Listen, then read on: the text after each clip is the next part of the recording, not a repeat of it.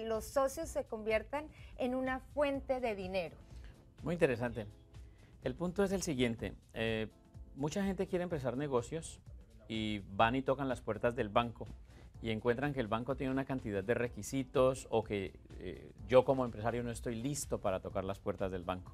Es decir, no tienes el score de crédito o no tienes los activos para respaldar ese crédito.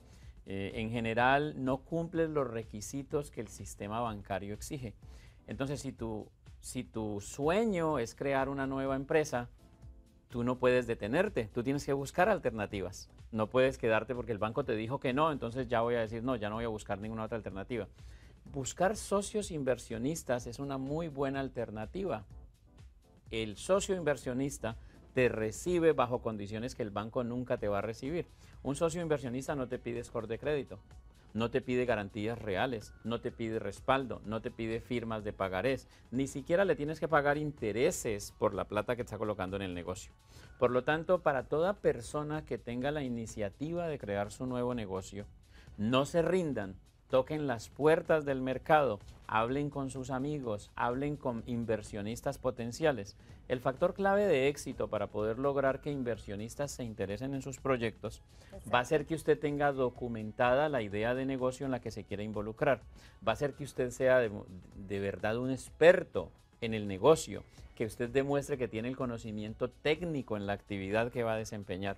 Si usted le demuestra eso, el socio puede estar muy interesado y puede llegar incluso a estar interesado en entrar y ayudarle a dirigir la empresa. Qué bien, eso es algo que tocamos en uno de los programas anteriores, es hacer ese plan de mercado para nosotros vender nuestro producto, nuestro talento, lo que tengamos en mente, pero de manera objetiva, donde está todo por escrito, no puedes llegar, como decías tú, a vender aire, pero algo te, sí te quiero decir yo, legalmente sí se puede uno evitar un problema más adelante cuando uno ya no quiera esta sociedad, no se presentaron algún tipo de situaciones eh, normales y no anormales.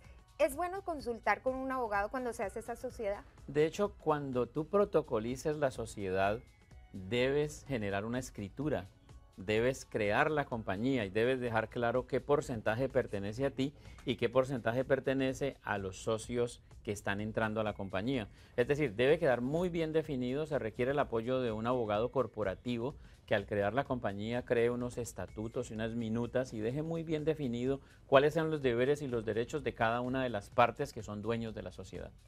Bueno, yo también diría que si yo estoy empezando mi negocio, tampoco me quiero arriesgar mucho y buscar un socio que tampoco me dé esa tranquilidad. ¿Qué debo tener en cuenta de esa persona? Es muy importante. Eh, lo primero es que tú no tienes que asociarte con el primero que llega con dinero. Eso es un error. El hecho de que alguien tenga dinero solamente es una variable importante dentro de la ecuación. Tú debes asociarte con alguien con quien desarrollas química, con quien desarrollas algún nivel de confianza. Esa persona que además de dinero puede aportar contactos al negocio y capacidad de gestión.